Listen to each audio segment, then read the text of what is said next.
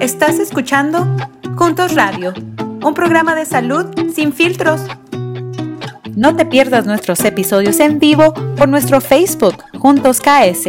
Muy buenas tardes amigos y amigas, bienvenidos a una edición más de Casas al Día, edición Juntos Radio.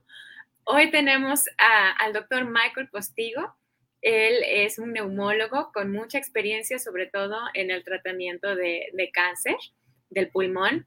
Y el doctor nos va a estar platicando sobre eh, el tema de COVID y los pulmones, ¿no? Cómo, cómo afecta el, el COVID a, nuestros pulmones. Así es que si tienen alguna eh, pregunta relacionada con COVID, con las vacunas, con los pulmones, aproveche que tenemos aquí al, experto. Nos puede mandar sus preguntas por la sección de nuestros comentarios. Eh, soy Mariana Ramírez, directora del Centro Juntos para Mejorar la Salud Latina en el Centro Médico de la Universidad de Kansas y con mucho gusto estamos transmitiendo desde Kansas City, Kansas, en este que ya es el séptimo mes del año. Se nos está yendo muy rápido este año. Le damos la, bienvenida a este mes en el que se celebra no solamente nuestra independencia, pero también se celebra el Día Internacional de la Mujer uh, Afrolatina. Entonces queremos mandar una felicitación muy grande a todas nuestras colegas, mujeres, eh, luchadoras que están eh, abriendo brecha para que otras mujeres puedan tener éxito a nivel personal, profesional y están destacando en muchísimos ámbitos. Eh, tenemos una colega muy querida, querida Carol Uloa, destacada investigadora en el, en el, área de epilepsia aquí en, en KUMED y también a muchas colegas, ¿no? Un, abrazo eh, a todas estas mujeres fuertes que, están sirviendo con, con, el ejemplo. Y les mandamos también un saludo muy grande a nuestros amigos de Virginia. Desde Virginia nos están escuchando y muchas gracias por, por mandarnos sus preguntas. Les invitamos a que nos manden sus preguntas eh, en adelantado. Nos pueden escribir a nuestro correo de juntos a KS arroba kmc.edu y ahí nos pueden mandar las preguntas que quiere que hagamos en, adelantado o si no, pues se conecta y con todo gusto puede hacerlas directamente a, nuestro invitado. Este, el día de hoy, como, como dije, vamos a estar platicando sobre COVID y antes de pasar de lleno con el doctor, vamos a compartir algunos datos de, cómo andamos en el estado. Y muchas gracias a, la doctora Jimena García y a todo su equipo que nos mandaron los datos para compartir con todos ustedes. Les contamos que en la semana pasada en promedio hubo 557 casos por día en todo el estado y esto es un incremento del 28% eh, con respecto a hace dos semanas. las muertes también incrementaron 50%, pero cuando es un número pequeño, el, porcentaje puede ser grande, aunque no necesariamente sea un gran número de personas, pero el mensaje es que eh, pues la pandemia no se ha terminado, que todavía hay gente infectándose y yendo al hospital por, la infección. Eh, en las vacunas, los latinos vamos muy bien, vamos arriba de los demás grupos eh, raciales y étnicos en el estado las, en todas las, edades, los latinos vamos adelante en las vacunas. Los más bajitos son los niños, entonces tiene sentido porque la, última vacuna, la más, la, la más reciente vacuna apenas salió hace dos semanas, entonces tiene sentido, pero a, la vez es un incentivo para llevar a nuestros pequeños si todavía no están vacunados o si necesitan un refuerzo. Y finalmente, uh, acerca de, este último tema de las vacunas para los niños chiquitos. Los, niños menores de 5 años ya, ya pueden recibir la vacuna, puede ser de Pfizer o Moderna. Hace más o menos dos semanas se, aprobó su, uso y hay varias ubicaciones a través de, eh, alrededor de todo el estado donde se pueden recibir.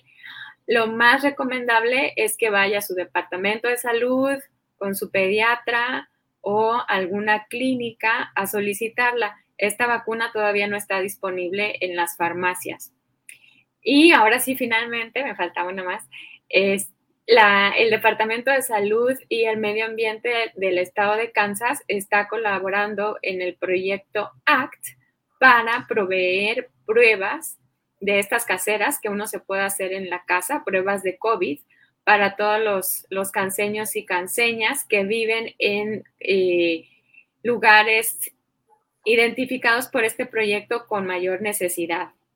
Entonces, si usted quiere recibir pruebas y quiere ver si es, donde vive es elegible, vaya a este sitio que aparece en pantalla, accesscovidtest.org, eh, diagonal ES, para que vea en español todo, y ponga ahí su código postal. Al poner su código postal, le va a decir si su código postal es elegible y si sí es elegible, usted puede hacer la orden para que le llegue a su casa una caja con cinco pruebas COVID que usted puede utilizar en su casa, ¿no? Las puede usar si las necesita en el momento, las puede guardar para que si en el futuro tiene síntomas, se la pueda hacer o le pueda convidar a alguien que las necesite. Eh, esto es sin ningún costo y no, no piden seguro médico, seguro social, nada, nada más sus datos para que le lleguen hasta su casa. Si tiene problemas para eh, entrar a internet, también hay un número que ahorita lo podemos poner en pantalla también, a donde puede llamar para que, para que le ayuden a, a mandar su forma. El número es 1866 534 3463. Lo repito, es 1866 534 3463 y ahí puede pedir ayuda para que le pongan, le ayuden a, colocar su orden y pueda recibir las pruebas eh, caseras. Bueno, pues ahora sí fue, fueron muchos, muchos anuncios. Ahora sí, doctor Michael, le, damos la bienvenida oficial a este programa. Muchísimas gracias. Estamos muy honrados de que haya aceptado eh, esta invitación para acompañarlos originalmente de, Perú, eh, orgullosamente latino y, colega en, el Centro Médico de la Universidad de Kansas. El, doctor eh, ha dedicado su, trabajo a, estudiar el, pulmón. Se graduó primero de la Universidad Católica de Santa María Arequipa, en Perú, e hizo su residencia en neumología y cuidados clínicos aquí en, el Centro Médico de la Universidad de Kansas y una subespecialización, especialización, no puedo hablar hoy, de neumología intervencional en la Universidad de Emory en Atlanta. Él está dedicado a la educación y pasa mucho tiempo entrenando a sus residentes médicos, formando nuevos médicos. Él presenta a nivel local, nacional, internacional y participa en muchos estudios de, investigación. Bienvenido, doctor Michael. Y la primera pregunta que tengo para usted es, platíquenos sobre usted, sobre su historia. ¿Cómo fue que se interesó en neumología, en cuidados críticos, en cáncer? Claro que sí. Bueno, ante todo, muchísimas gracias por, por tenerme aquí. Yo pienso que la misión que ustedes tienen en, en proporcionar esta información para nuestra comunidad latina es, es, muy importante. Uh, y bueno, uh, yo uh, hago la escuela de medicina en el Perú, en el que lastimosamente tenemos una patología de pulmón bastante extensa. tenemos mucha patología infecciosa, todavía existen muchos casos de tuberculosis en el Perú. Ah, y, también por la, en el área donde yo, yo hice la escuela de medicina, que es en el sur del país, había mucha patología relacionada a la minería. Entonces, la patología de pulmón era, era bastante extensa y, y, bastante interesante. Y eso fue la mi primera, ¿cómo decirlo? El primer, el primer amor que tuve a la, a la neumología. Y me vine a hacer la, la residencia aquí y aquí es donde ah, me comienzo a interesar en lo que es cuidados intensivos. Ya cuando estaba en mi uh, subespecialidad de neumología y cuidados intensivos, después de haber terminado la residencia en la Universidad de Kansas, es donde me comienzo a interesar en lo que es el, el diagnóstico y en el ah, tratamiento del cáncer de pulmón y me decido hacer esta subespecialidad en neumología intervencionista y voy a, a, Emory a especializarme. Y bueno, vengo aquí y Bueno, con, con la ayuda de, de, la Universidad de Kansas uh, podemos formar, eh, bueno, yo vengo aquí a ser el, el primer neumólogo uh, intervencionista en el estado uh, y, y, y, bueno, y, y, desde ahí hemos, hemos formado un grupo muy, muy, muy bonito y, bueno, claro, es importante que, que podamos ayudar a muchas personas. Eso no lo sabía, muchas felicidades y qué, pues qué orgullo tan grande. Eh, doctor, ¿nos quiere platicar cómo es diferente un neumólogo uh, regular a un neumólogo intervencionista?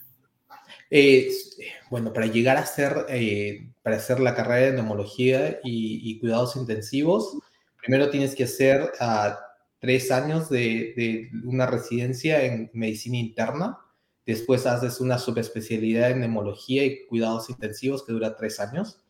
Y después es un año que solamente está dedicado a hacer procedimientos que son en su gran mayoría eh, relacionados al tratamiento de, del cáncer que invade los pulmones y el diagnóstico. Eh, también hacemos otro tipo de procedimientos para personas que tienen el, el, la enfermedad obstructiva pulmonar o lo que es conocido como el COPD, Uh, hacemos muchos procedimientos para eso y para el asma, uh, uh, pero en su mayoría están relacionados al pulmón. Es, es un año en el que, que, nos dedicamos a hacer todo lo que son procedimientos muy, mucho más invasivos que lo que hace un, un neumólogo normal. Mm. Muchísimas gracias. Muchos años de, de preparación. Entonces, mucha escuela. ¿Desde chiquito le gustó la escuela? uh, más o menos. bueno, pues otra vez qué orgullo y uh, muchas gracias por, por, estar aquí con nosotros. Eh, una de las eh, preguntas que nos mandaron fue eh, sobre las enfermedades, eh, sobre cómo afecta el COVID a los pulmones, sobre todo en personas que ya tienen enfermedades preexistentes del pulmón.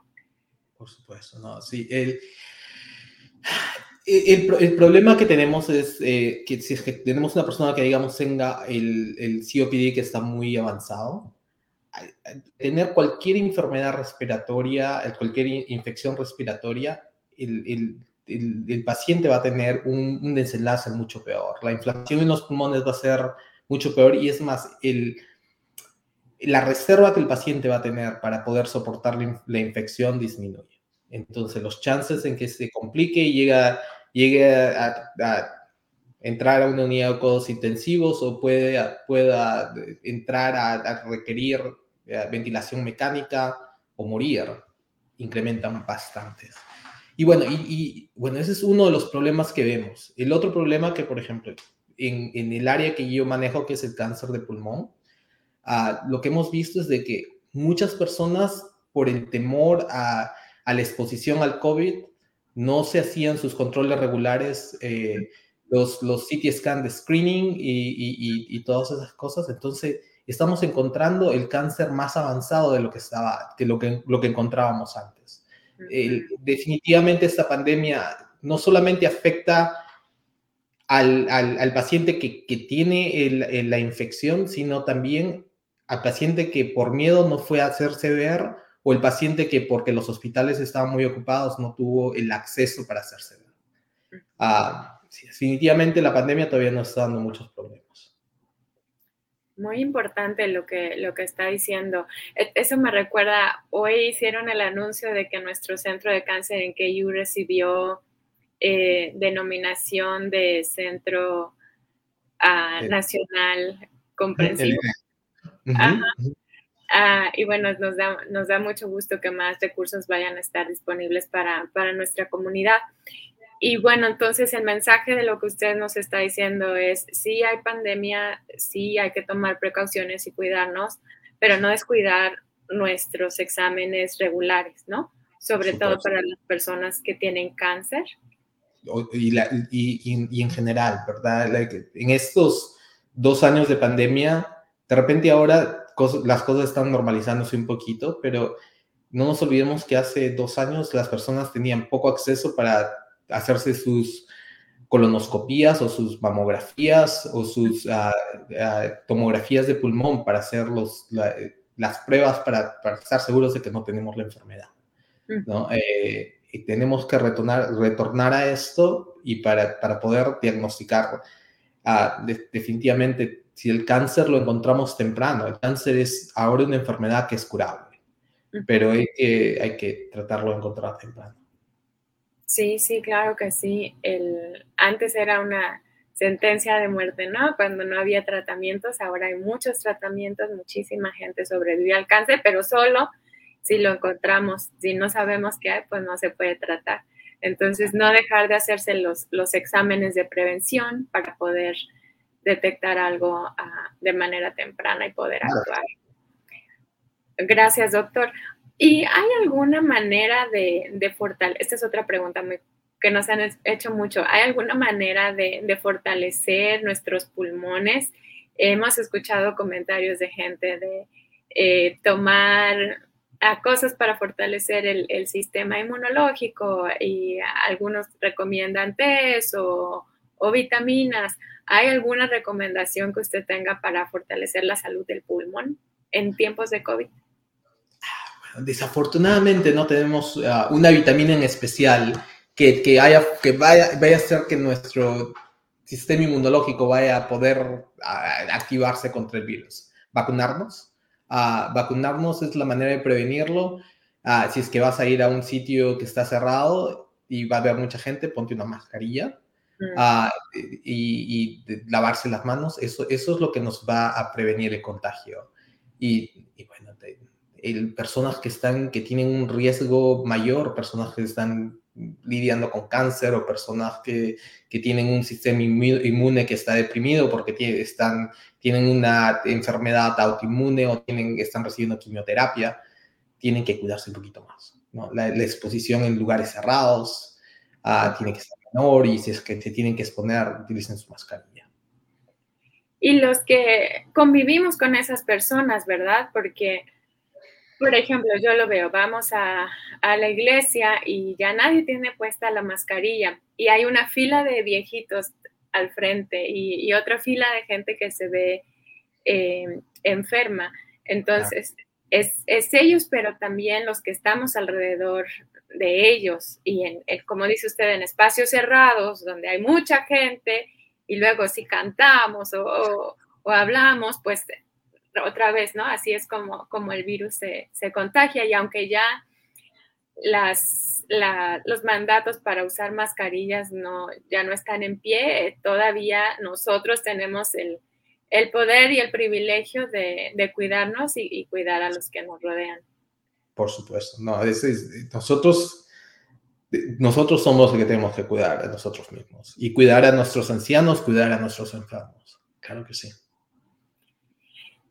Y doctor, sabemos que la vacuna es beneficiosa eh, para todo el mundo. ¿Por qué es especialmente importante para las personas que tienen eh, condiciones en sus pulmones? Eh, desafortunadamente son las personas que van a tener menores reservas para poder soportar la enfermedad y, tienen mayores chances de, de, caer en muy, muy enfermos requiriendo la unidad de cuidados intensivos o morir. ¿No? Tenemos a muchas de esas personas que desafortunadamente llegan a, nuestra eh, unidad de cuidados intensivos y muchas de ellas no, no sobreviven. Particularmente es importante porque tienen mayor riesgo ah, y, la vacuna protege exactamente contra eso, ¿no? Más que proteger contra la infección, eso, bueno, sí proteger contra la infección, pero además proteger contra la hospitalización, la enfermedad grave, la muerte. Por supuesto. Sí, eso es, eso es, lo, que, eso es lo que sabemos de, de la vacuna, ¿verdad? Los chances de, tener la, la, enfermedad leve disminuyen, pero no disminuyen a cero, pero sí en, en lo que es la prevención de la enfermedad severa eh, y, y, la muerte. Es, las vacunas son muy efectivas para eso. Doctor, y esto es algo que siempre le preguntamos a, los doctores que vienen. ¿Cuáles son las preguntas que más le hacen sus pacientes y qué es lo que les contestan? mire, al, comienzo de la, de la, pandemia había muchos de mis pacientes con, con, cáncer me preguntaban, ¿me pongo la vacuna? Y, y, siempre la respuesta era, pero por supuesto. Tú, o sea, ellos son los que están en mayor riesgo. Ah, el uso de las mascarillas, ah, lo tengo. Es, eh, cuando me vienen a ver, me tengo todavía que poner la mascarilla. Ah, y, y, estos pacientes son los que tienen el mayor riesgo de, de, poder tener la enfermedad. Entonces, sí, por supuesto, o sea, esas, esas, esas eh, preguntas siempre, siempre, vienen y también ahora son las, tengo, eh, o mi nieto tiene mm, tres años, le pongo la vacuna, o mi nieto tiene seis años, le pongo la vacuna. Y, y, lo que tenemos que entender es de que los niños también se pueden enfermar y se pueden enfermar gravemente. Es, es, es las chances de que, de que requieran una uh, unidad de cuidados intensivos de que muera son, son menores, pero, pero no es cero. Y, y, es, y es muy penoso. Si es muy penoso perder a, un, a una persona mayor, a perder a un niño eh, pequeñito es, es, aún, es aún peor. Entonces, y, tenemos las armas para poderlo prevenir. La, la vacuna previene la enfermedad severa y, como tú decías, pensando en nuestros enfermos y en nuestros adultos mayores, los niños van a transmitir la enfermedad. Ellos van a ser los que pueden eh, servir como reservorios de la enfermedad porque se contagian unos a los otros cuando van a las escuelas, cuando van a los, a los bakers y todo eso, ¿no? Entonces, enfocarnos en eso también es muy importante, en, en orden de, tratar de regresar a la normalidad, ¿no? tratar de regresar a, antes del 2019, antes de la pandemia en donde podíamos tener una vida un poquito, un poquito más libre. ¿no? Entonces, eh, tratemos de conseguir eso y yo creo que trabajando juntos vamos a poder, vamos a poder llegar a eso. Así es, sí, sí, es, es como tenemos que hacerlo juntos, protegiéndonos unos a otros. Y ahora que hablamos de los chiquitos, ¿no? Que se pueden contagiar, tienen más riesgo de contagiarse en la escuela, la guardería, donde los cuidan. Si son bebecitos, pues seguramente no están usando mascarilla y si están con otros bebecitos, pues están expuestos. Les quiero platicar un poquito sobre este proceso para sacar la vacuna hemos escuchado de papás que dicen, no, pues nosotros ya nos vacunamos, pero pues el niño no, porque está muy chiquito. Entonces nos quiere platicar un poquito de la perspectiva del riesgo de poner la, vacuna eh, versus no ponerla y el, y el, riesgo que corre el pequeñito, sobre todo pensando en la nueva vacuna que salió para los pequeñitos de menos de 5 años. Les quiere dar su, su perspectiva del riesgo-beneficio.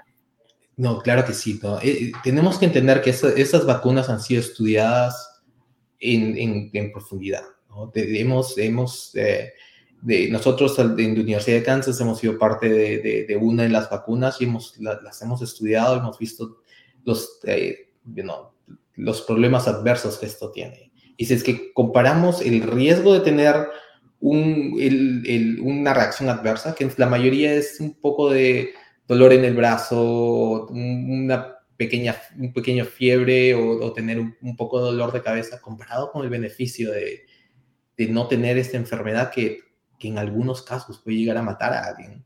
Es, es definitivamente cuando, cuando haces ese riesgo-beneficio. Yo, por ejemplo, yo tengo una, tengo dos hijas, una de dos y una de cinco años, y, apenas la, la, vacuna estuvo a abierta para los niños. Eh, ellos estuvieron ahí. Es, es, es, es, algo que, que, si es que a mí me preguntan, es por supuesto, es, algo que, que, tenemos que hacerlo en orden, que tenemos que prevenir estas enfermedades severas en, los niños y, y, prevenir los contagios hacia las otras personas. No solo tenemos el testimonio del doctor como doctor especialista en que es, el, mero mole del COVID, los pulmones, pero además tenemos su testimonio como papá y, justamente de, estos chiquitos en esta edad. Entonces, eh, es, una razón más por la que confiar, ¿no? Tiene todo, todo eh, científicamente para tomar una decisión informada, pero a la vez como, como papá, como alguien que lo vive en carne propia y decide tomar esa decisión de, proteger a sus niños. Doctor, le quiero preguntar sobre el proceso de seguridad que, se lleva para que la vacuna para los niños se apruebe y, cómo funciona el esquema de vacunación para, para ellos. Pero antes de eso, eh, quisiera recordarle a nuestros amigos de la audiencia que nos pueden mandar sus preguntas a través de los comentarios o si nos quieren compartir eh, los, los retos por los que estén pasando. A veces tenemos un amigo que no se ha querido poner el refuerzo y por más que le decimos lo evade y uno ya no sabe si hablar del tema o no. Si quieren preguntarle al doctor sobre cómo cómo tratar el tema con estos amigos difíciles o si tienen otras preguntas, por favor, mándanlas por, por los comentarios y, aquí las, las platicamos. Ahora sí, doctor, me, me regreso a, la pregunta. ¿Nos quiere platicar eh, un poquito sobre el proceso para probar una vacuna así pediátrica y luego eh, el, el, esquema de, de vacunación para, para los niños menores de 5 años? Por supuesto. So, el, el, el, estudio científico para probar esas vacunas es bastante riguroso. Eh, si nos acordamos bien, e, este proceso comenzó poquito, un poquito después de que, de, que descubrimos el virus en, en, China, ¿verdad? Eh, y hubieron muchas de las empresas más grandes que hacen este tipo de vacunas utilizando tecnología que ya se conocía, implementada, dedicada exclusivamente a este virus. Eh, esos estudios han sido muy rigurosos y han sido hechos de manera sincronizada en muchas partes del mundo, teniendo en consideración realmente todos los aspectos técnicos de, una vacuna bien diseñada. Y bueno, finalmente tenemos el resultado de dos muy buenas vacunas que han sido aprobadas para los niños menores de 5 años en este, este tiempo, que es el de Moderna y el de ah, Pfizer.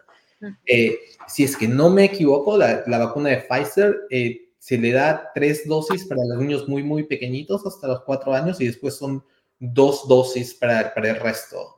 Y, el, y el, en, en Moderna son dos dosis para, para, para, para todos. Ah, y sí, J&J todavía no está aprobada para niños ah, menores de 5 años. Ah, pero, pero las dos vacunas son muy seguras. se han probado, bueno, primero comenzamos con los adultos. Eh, en los adultos eh, los riesgos son muy, muy pequeñitos. Ah, hay muy, muy pequeñas cantidades de personas que pueden tener una reacción un poco más adversa, pero en general esa vacuna es muy segura, tan segura como la, la, vacuna que tenemos para la influenza y la vacuna que tenemos para, para muchas otras enfermedades. Entonces, definitivamente es, es, algo que, que, lo recomiendo y, bueno, personalmente lo practico. como les digo, mis, mis dos hijas menores de 5 años tienen la vacuna. Doctor, y cómo, muchas gracias. Y gracias Mariana, mi tocaya, por poner esta tablita que está muy buena, ¿no? Ahí nos, nos aclara, nos explica más ilustrativamente lo que el doctor nos acaba de describir. Pfizer son tres dosis, la segunda dosis es a los 21 días después de la primera, la tercera dosis ocho semanas después de la segunda y Moderna son dos dosis nada más, la segunda 28 días después de la primera y J.I.J. pues todavía no está autorizada. ¿cómo, ¿Cómo escoger entre, porque eso es algo que también nos preguntan, a veces estamos haciendo eventos de vacunación y tenemos ahí las todas las, las, marcas disponibles y nos pregunta la gente, ¿cuál me pongo? Moderna y Pfizer, las, las dos son, son muy similares. Ah, yo les digo la que esté disponible ese día, uh, la, que, la primera que puedas tener, es así vas a proteger a tus niños. Las, cualquiera de las dos funcionan eh, muy bien. Eh, J&J, que es la, eh, aunque no está aprobada para esto, pero en, las, en, los, en los adultos, la protección es un poquito menor, pero solamente tenías que ponerte una dosis al comienzo en vez de, dos dosis, ¿no? Pero, pero el, eh, lo que es Pfizer y Moderna para los, para los niños pequeñitos, realmente la, la primera que esté disponible, eh, son bastante comparables una y la otra. Perfecto. Entonces, a lo mejor primer criterio, la que esté disponible y si las dos están disponibles, a lo mejor ver si la persona tiene una preferencia o ver si puede llevar al, bebé tres veces o dos veces y entonces ya en base a eso poder tomar una decisión. Por supuesto. Gracias, doctor. Y tenemos una pregunta de la audiencia. Por supuesto. Hernando, muy, muy buenas tardes, Hernando. Gracias por escucharnos. Dice, buenas tardes, se tendrá que poner uno la cuarta vacuna. Yo creo que eh, el, COVID se va a volver una enfermedad mm, parecida a lo que es la, influenza y, con el flu nos ponemos una vacuna cada año.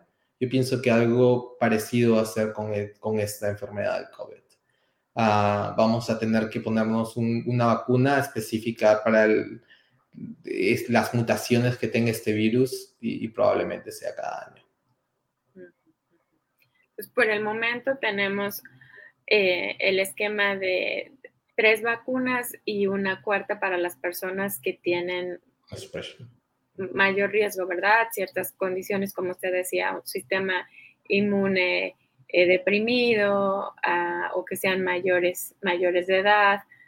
Y probablemente en el futuro próximo vamos a tener... Vamos a tener una, una, una vacuna un poquito diferente que va a cubrir nuevas cepas de este virus. Nuevas cepas, claro, que ya nos han tocado algunas. Es, gracias por, por atender la pregunta de la audiencia. Eh, ¿Nos quiere, tiene algún mensaje final que quiera compartir? Ya se nos fue bien rápido el, episodio. como les digo, muchísimas gracias por la invitación. Ah, en verdad es todo un placer ah, poder, poder ser parte de este programa que tiene una misión muy, muy importante para nuestra comunidad latina.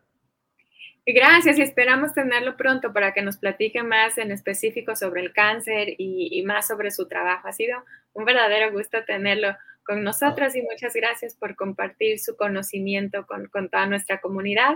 Gracias por sintonizarnos, los amigos que nos escuchan en el podcast a través de las diferentes plataformas de podcast y a los amigos que nos escuchan en, Facebook Live. Muchas gracias por conectarse. Los esperamos la siguiente semana con un episodio de Casas al Día.